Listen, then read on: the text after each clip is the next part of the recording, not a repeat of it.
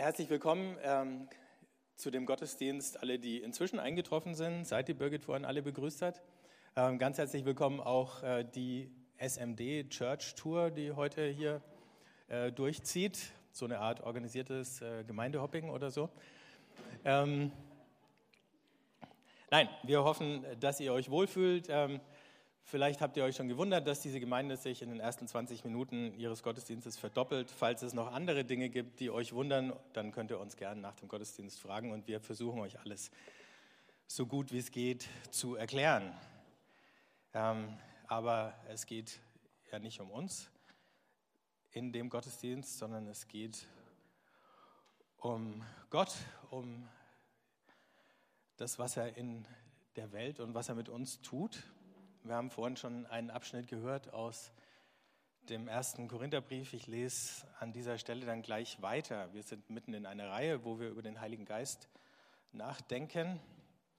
Ähm, die hat den bisschen suffisanten Titel Charisma ohne Tick, Fragezeichen. Ähm, aber einsteigen möchte ich mit einer kleinen Geschichte. Vor ein paar Wochen war ich zu Hause in meinem Arbeitszimmer und musste was vorbereiten, was äh, für unser Predigtseminar, was im Augenblick läuft. Und da hatte ich ein gutes Buch. Ich wusste auch, dass ich es hatte.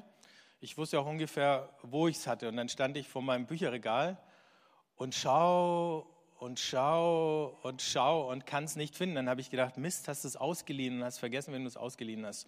Passiert ja ab und zu. Und der andere hat auch vergessen, dass er es ausgeliehen hatte. Und dann ist das Buch äh, verschwunden. Naja, Irgendwann habe ich mich damit abgefunden, dass ich es nicht finde und äh, das Problem anders gelöst. Wochen später stehe ich wieder vor dem Regal, schaue rein und da steht's.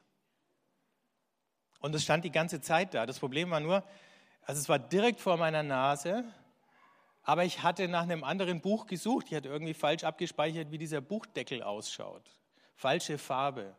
Und das hat schon gereicht, dass ich das nicht sehe. Also ich stand sogar mit Brille davor, also nur, dass ihr meint. Ne? Also mit ausreichender Sehschärfe und ich habe es trotzdem nicht gesehen. Manchmal ist es ja so, dass wenn man was verstecken will, man es besser nicht da versteckt, wo es jeder suchen würde, an den typischen Plätzen, sondern dass man es möglichst offen hinlegt, so als hätte es einfach jemand achtlos da liegen gelassen, weil dann niemand vermuten würde, es wäre irgendwas Wertvolles, was man verstecken müsste. Funktioniert bei manchen Dingen. Offensichtlich ist Gott auch schon auf den Trick gekommen. Wir lesen im 1. Korinther 2 ab Vers 10.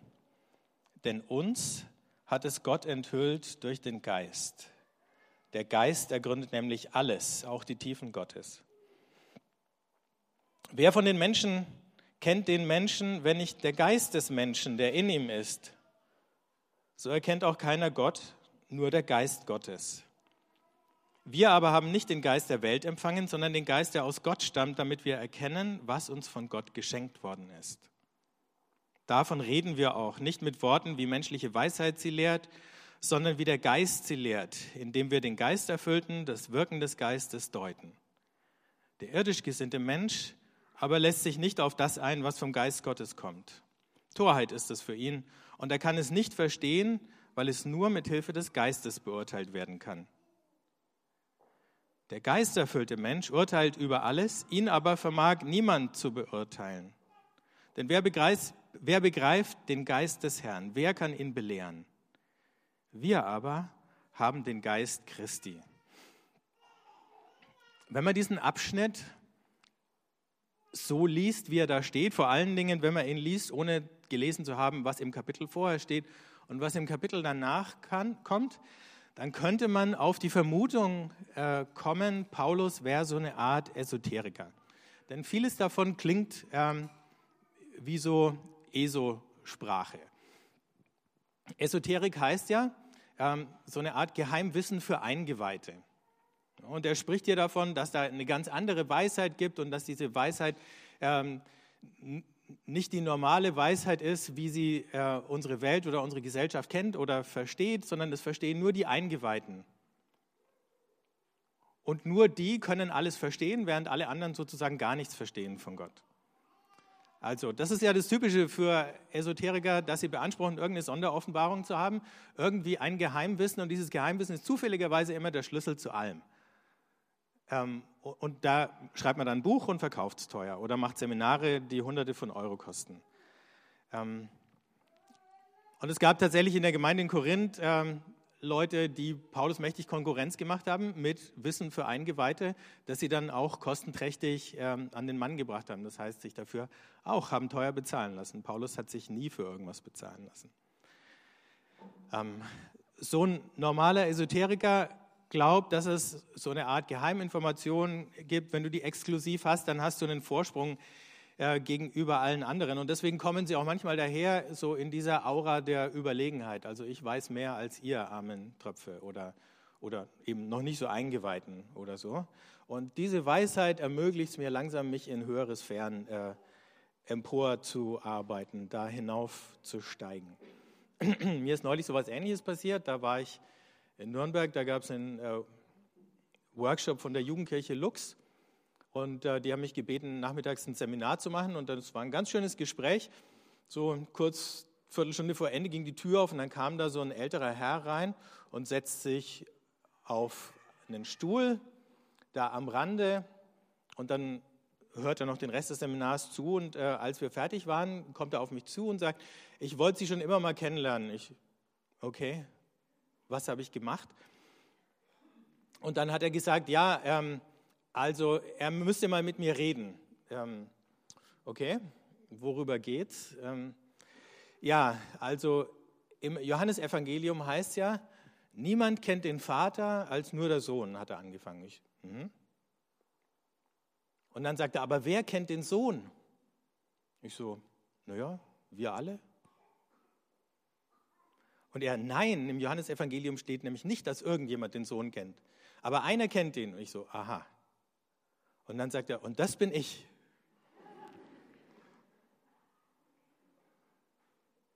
Okay. Dann habe ich gesagt, ich muss jetzt ganz schnell gehen. Mein Zug geht bald. Hier ist meine Telefonnummer. Wenn Sie mit mir reden wollen, rufen Sie mich an. Tschüss.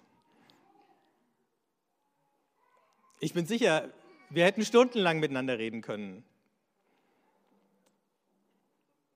Aber es war eben diese Aura der Überlegenheit. Ich bin der Einzige, der Bescheid weiß. Und ich habe gedacht, nein, brauche ich nicht von dir. Denn was er mir erzählt hätte, ich bin sicher, hätte man in keiner Wirklichkeit außerhalb von ihm selber noch irgendwie überprüfen können. Ähm, und das ist ja das andere mit diesen ne, esoterischen Weisheiten. Das ist ein riesiger Zirkelschluss. Eins führt zum nächsten, führt zum nächsten, führt zum nächsten. Wenn du mal eingestiegen bist und alles geschluckt hast, bist du drin. Wenn du nicht einsteigst oder wenn du die Voraussetzungen nicht schluckst, dann gibt es keinen Zugang. Ist es so mit dem Evangelium? Ist es nur eine Geschichte, die irgendwelche Eingeweihten kapieren können? Und musst du sozusagen von Anfang an irgendwie alles schlucken? Und es gibt keine Verständigung mehr mit den Leuten draußen. Das könnte ja so klingen, was der Paulus da geschrieben hat. Aber wenn wir genauer hingucken, zu meiner und vermutlich auch eurer Erleichterung ist es nicht so. Denn das allererste, was wir hier feststellen, ist, Paulus redet nicht von einer höheren Weisheit, sondern wenn überhaupt, dann spricht er von einer niedrigeren Weisheit. Von der Weisheit Gottes, der eben nicht von uns erwartet, dass wir uns irgendwie aufschwingen zu ihm hinauf, sondern Gottes, der heruntergekommen ist in unsere Welt um eine Beziehung zu uns aufzubauen. Für Paulus, und deswegen haben wir auch den ersten Teil vorhin vorgelesen, ist es ja Christus, der Gekreuzigte, der der Schlüssel ist zum Geheimnis der Welt. Das ist die Weisheit. Und diese Weisheit ist auch noch ablesbar an Paulus, nämlich an der Art und Weise, wie er daherkommt. Dann sagt er, ich bin in Schwachheit unter euch gewesen, in, mit Furcht und Zittern. Also eben nicht als der Überlegene, und das hat man mir vorgeworfen, sagen, Paulus, was bist du für eine armselige Gestalt? Wie soll denn irgendwie Gottes Herrlichkeit an dir sichtbar werden? Und er sagt, es ist nicht die Herrlichkeit Gottes, die an mir sichtbar wird, sondern die Niedrigkeit Gottes. Aber wenn ihr die Niedrigkeit nicht versteht, habt ihr die Herrlichkeit auch nicht verstanden. Und doch, sagt Paulus, war ich bei euch mit dem Erweis des Geistes und der Kraft. Worin bestand die? Sicher in dem einen oder anderen Wunder, was Paulus getan hat. Da redet er nicht gern drüber. Seine Kritiker, die gerne viel Geld nehmen, reden sehr gern über Wunder. Paulus nur, wenn du ihn dazu zwingst. Dann sagt er, ja, habt ihr ja gesehen, brauche ich nicht viel dazu sagen. Aber vor allen Dingen darin, dass er einfach nicht unterzukriegen ist. Egal was passiert, egal welche Verfolgung ihn trifft, egal welches Hindernis ihm in den Weg gelegt wird, er ist nicht unterzukriegen. Und in dieser Tatsache, dass er nicht unterzukriegen ist, da erweist sich der Geist und die Kraft mehr als in allem anderen. Also ist die Weisheit, von der Paulus redet, so eine Art Anti-Weisheit. Und sie ist eben nicht die große Story vom Aufstieg des Menschen, entweder durch die Vernunft oder durch die Zivilisation oder durch Wohlstand und Reichtum, durch die Technik oder eben indem wir irgendwelche dubiosen Kräfte anzapfen, die da irgendwie durch den Äther wabern. Sondern es ist die Weisheit vom Abstieg Gottes. Also der sich mitten in diese chaotische Welt reinbegibt, der es zulässt, dass er da unter die Räder kommt. Und er sagt, die Mächtigen dieser Welt haben nicht verstanden, wie Gott in dieser Welt handelt. Es war vor ihrer Nase, in aller Öffentlichkeit. Sie hätten sehen können, ne, wenn sie Augen dafür gehabt hätten. Oder wie Jesus immer sagt, wer Ohren hat zu hören, der höre. Aber sie haben es nicht sehen wollen. Und sie haben nicht verstanden, dass es Gott um Liebe geht und nicht um Gewalt, dass es ihm um Hingabe geht und nicht um Machtergreifung. Aber seine Macht zeigt sich darin, dass der, der sich vollständig hingibt, Jesus, von den Toten auferweckt wird. Und das hat keiner derer, die ihn haben hinrichten lassen, erwartet.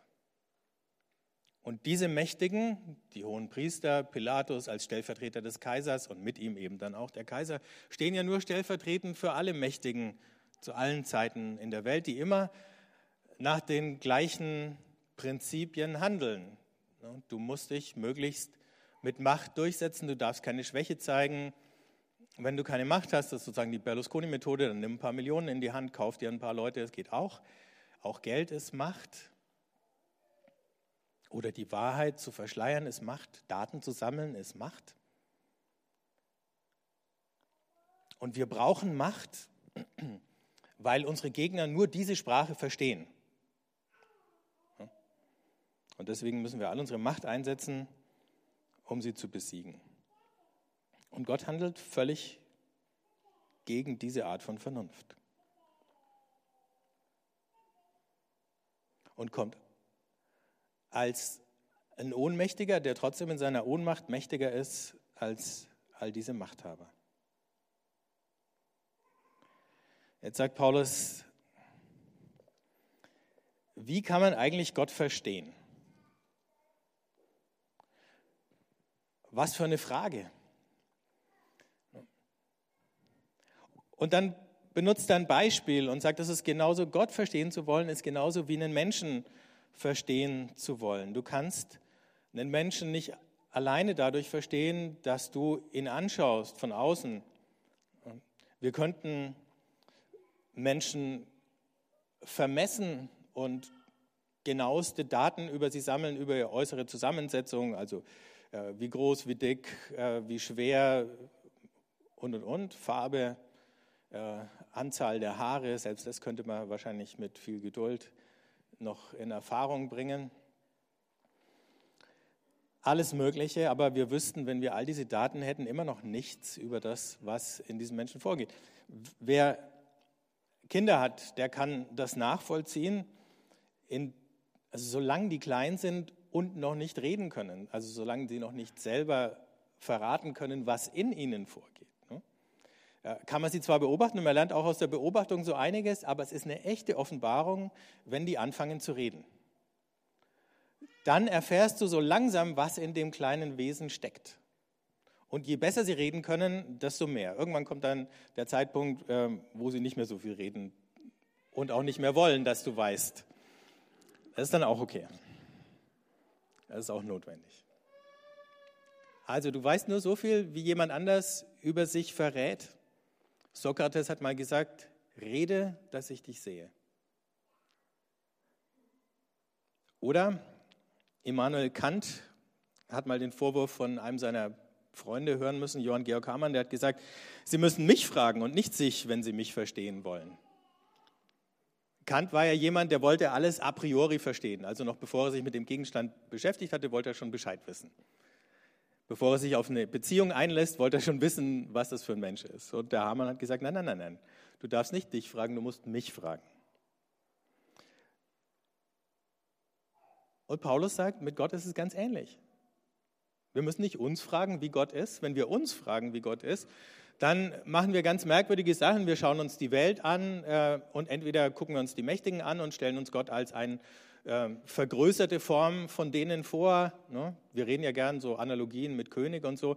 Die sind manchmal hilfreich und manchmal eher schädlich, ähm, weil sie in eine falsche Richtung weisen. Oder wir versuchen uns das Größte vorzustellen, was wir uns vorstellen können. Und dann sagen wir, und Gott ist noch größer. Das heißt, wir extrapolieren von dem, was wir irgendwie sehen und kennen. Und auch da kommen wir nicht hin.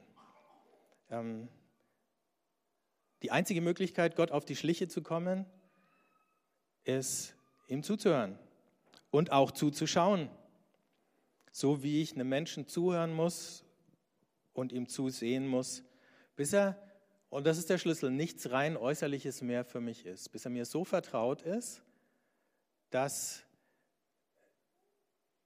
er irgendwie ein bisschen auch in mir lebt. Also gute Freunde, Menschen, die ich liebe, die sind in gewisser Weise ein Teil von mir. Und wenn mich jetzt jemand fragt, über meine Frau zum Beispiel, ähm, würde ihr dieses oder jenes gefallen, dann habe ich, glaube ich, inzwischen ein ganz passables Verständnis davon, was sie mag und was sie nicht mag. Und ich kann ähm, eine Antwort geben und sagen, ich schätze mal, das wäre was, worüber sie sich freut. Oder ich schätze mal, da hat sie jetzt keine Lust drauf. Ähm, manchmal muss ich es ja machen, weil jemand anruft und sie ist nicht da. Und äh, dann kann ich halbwegs treffsichere Prognosen geben. Warum? Weil sie nichts Äußerliches einfach nur für mich ist. Weil sie ein Teil von mir ist. Und genau das passiert durch den Heiligen Geist, sagt Paulus. Gott ist nichts Äußerliches mehr für uns kein Gegenstand mehr, den wir von außen beobachten und uns fragen, wie er sich wohl im nächsten Moment verhält. Sondern den Heiligen Geist zu haben, bedeutet, ein Teil von Gott lebt auch in mir. Er ist nicht nur noch ein Gegenüber, sondern auch in mir drinnen. Und deswegen, weil da so ein Stück Gott in mir ist, kann ich diesen Gott gegenüber von mir plötzlich anfangen zu verstehen und zu erkennen. Was das heißt, da wird Paulus in dem ersten Korintherbrief noch eine Menge dazu sagen. Aber nicht nur das, sondern durch diesen Geist lebe auch ich in Gott, so wie es im Johannesevangelium Jesus in den Abschiedsreden sagt, wo er erst lange über den Heiligen Geist redet und dann sagt, ich in euch und ihr in mir.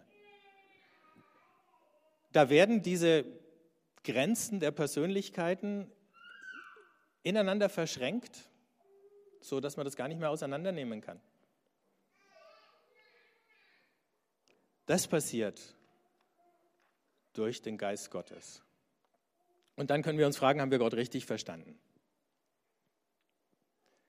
Und wir können es überprüfen, denn wenn wir anfangen, Gott durch den Geist von innen raus zu verstehen, dann sehen wir, wie er in der Welt wirkt und handelt. Aber jedes Erkennen Gottes ist geschenkt.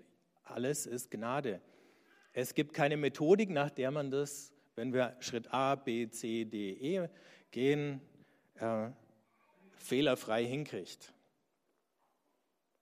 Auf der anderen Seite geht es eben auch nicht darum, irgendwie abgespaced äh, zu spekulieren, sondern Gott hat sich zu erkennen gegeben in ganz erdiger, blutiger Geschichte. In Jesus, in dem, der dadurch Palästina marschiert ist mit seinen Jüngern, in dem der verhaftet und hingerichtet worden ist, in dem der am dritten Tag auferstanden ist.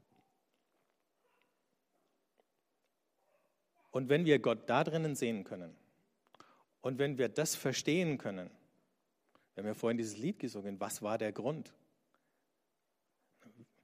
Wenn wir verstehen können, was Gott antreibt, was ihn interessiert,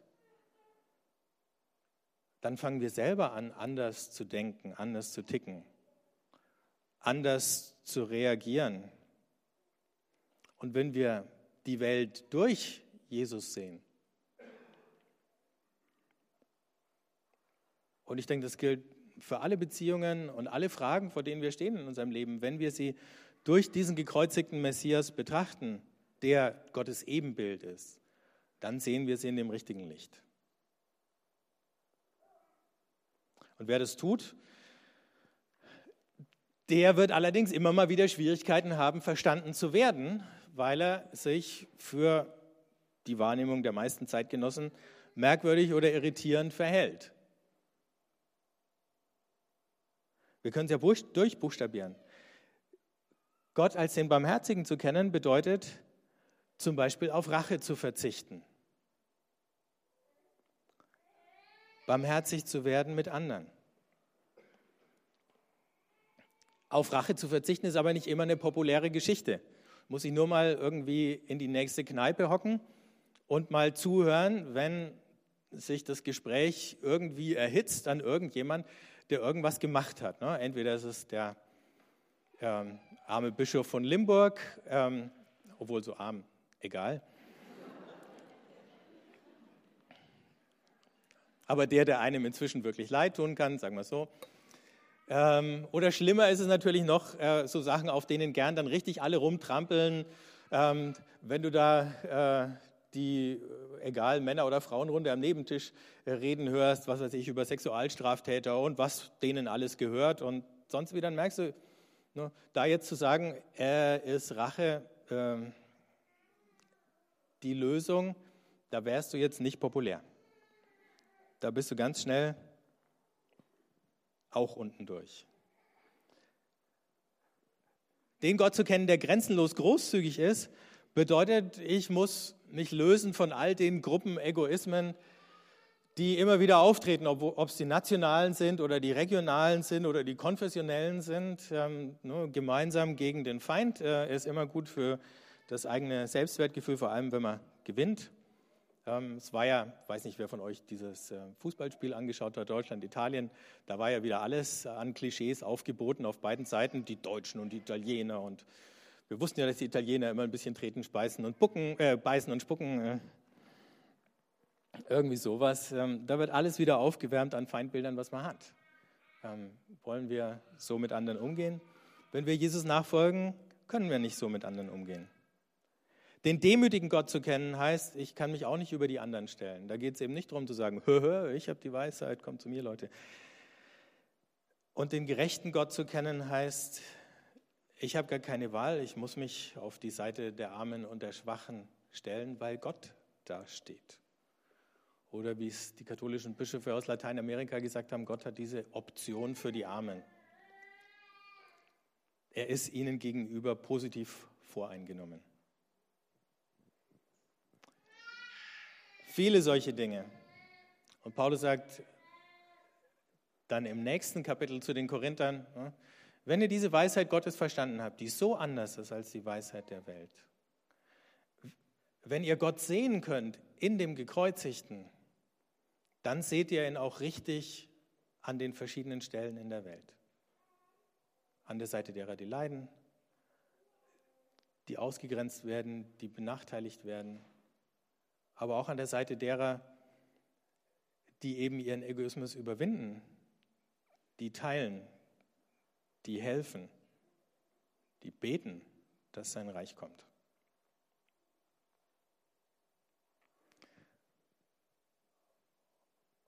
Und weil dieses Geheimnis so groß ist und so tief, reicht es auch nicht, nur drüber zu reden. Deswegen steht hinter mir der Abendmahlstisch. Deswegen müssen wir das Geheimnis auch immer mal wieder schmecken und in uns aufnehmen und uns davon verwandeln lassen. Das werden wir dann nachher auch beten. Wo führt es hin? Möglicherweise in diese gleiche Missverständlichkeit, in der Paulus gelebt hat, dass Leute sagen, schau dich doch an, Aber manche werden uns anschauen und dann trotzdem in uns Gottes Geheimnis erkennen. Wir sind ja nicht nur berufen, darüber zu reden, sondern dieses Geheimnis eben zu leben, an uns zu tragen und überall mitten vor aller Augen, unter der Nase der Mächtigen, mitten in der Welt, daraus zu leben. Fröhlich und dankbar und zuversichtlich, so wie es der Paulus auch die meiste Zeit gewesen ist, wenn ihm seine Leute nicht gerade wieder das Leben schwer gemacht haben. Ich würde gern für uns alle beten und wenn ihr möchtet, dann steht doch auf.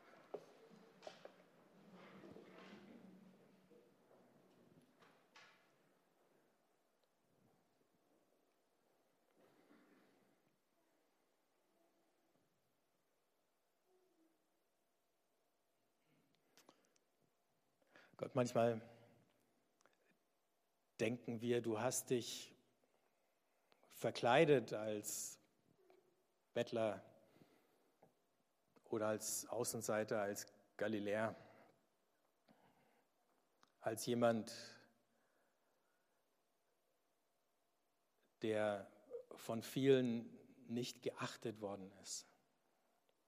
Aber in Wirklichkeit ist es keine Verkleidung, in Wirklichkeit zeigst du, wer du bist.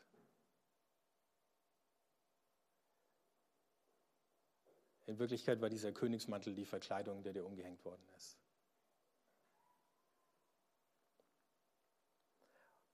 Und es ist schwer für uns zu verstehen, weil manchmal wären wir einfach gern auch stark, groß, überlegen.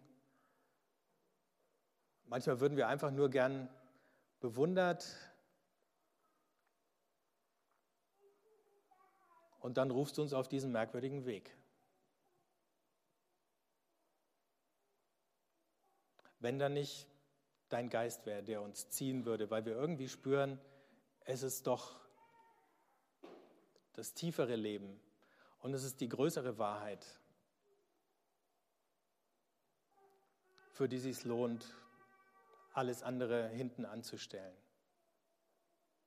Hilf uns nicht müde werden, nicht müde zu werden da drin, dir zu folgen und dir treu zu bleiben.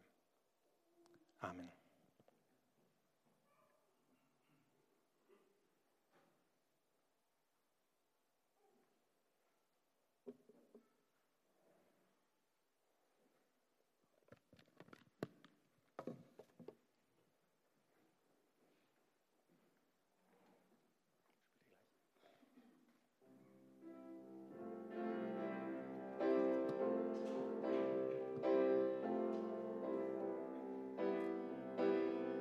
Holy, holy, God Almighty, wasn't this to come? God of glory, you're so worthy,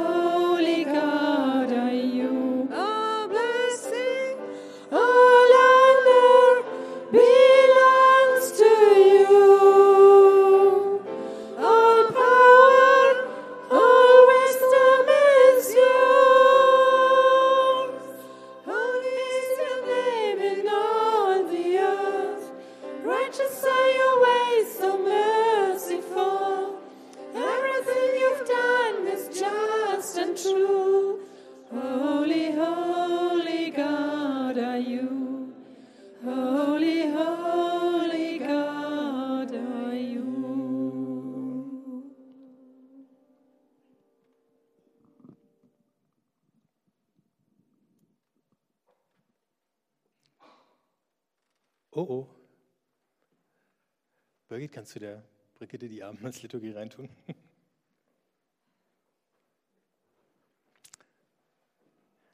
Kleine Panne.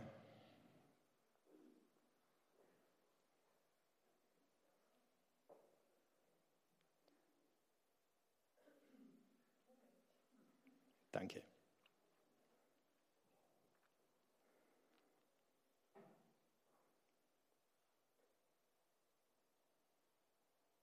Jetzt. Gut, das Großgedruckte sprechen wir zusammen. Ähm, das Groß- und Kleingeschriebene spreche ich vor. Dank sei dir, Gott, dass wir heute aufgewacht sind zur Auferweckung des Lebens selbst. Die Absicht Gottes sei zwischen uns und jeder Absicht. Die Hand Gottes zwischen uns und jeder Hand. Der Schmerz Christi zwischen uns und jedem Schmerz. Die Liebe Christi zwischen uns und jeder Liebe. O Gott, der du uns das helle Licht dieses neuen Tages gebracht hast, bring uns zum Licht der Ewigkeit, das uns den Weg weist. Liebender Gott, durch deine Güte bringen wir dieses Brot und Wein die die Erde hervorgebracht hat und die Menschenhände gemacht haben. Lass uns deine Gegenwart erkennen, wenn wir dieses Brot teilen, so dass wir deine Berührung erkennen in jedem Brot und aller Materie. Wir feiern das Leben, das Christus mit uns geteilt hat, inmitten seiner Gemeinschaft durch die Jahrhunderte und auch jetzt mit uns, in Christus vereint und eins miteinander, bringen wir diese Gaben und mit ihnen uns selbst als ein heiliges und lebendiges Opfer. Gelobt sei unser Bruder Jesus Christus, der mit uns den Leidensweg dieser Welt geht und sich uns im Brechen des Brotes zu erkennen gibt. Am Abend seiner Festnahme nahm Jesus das Brot und nachdem er es gesegnet hatte, brach er das Brot, gab seinen Jüngern und sprach, das ist mein Leib, der euch gegeben ist.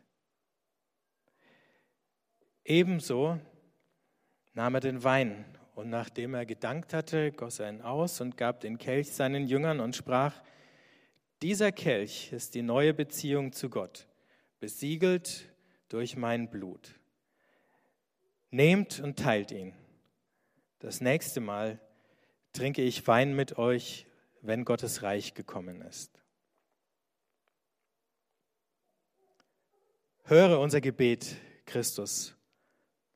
Hauche uns an mit deinem Geist und ebenso dieses Brot und den Wein, dass sie für uns dein Leib werden, in dem dein Leben pulsiert uns heilt, erneuert und ganz macht. Und so wie das Brot und der Wein, das wir nun essen und den wir nun trinken, in uns verwandelt werden, so wollen wir wieder neu in dich verwandelt werden. Bein von deinem Gebein, Fleisch von deinem Fleisch, das diese Welt liebt und für sie sorgt. Vater unser im Himmel, geheiligt werde dein Name dein Reich komme, dein Wille geschehe, wie im Himmel, so auf Erden. Unser tägliches Brot gib uns heute und vergib uns unsere Schuld, wie auch wir vergeben unseren Schuldigern. Und führe uns nicht in Versuchung, sondern erlöse uns von dem Bösen.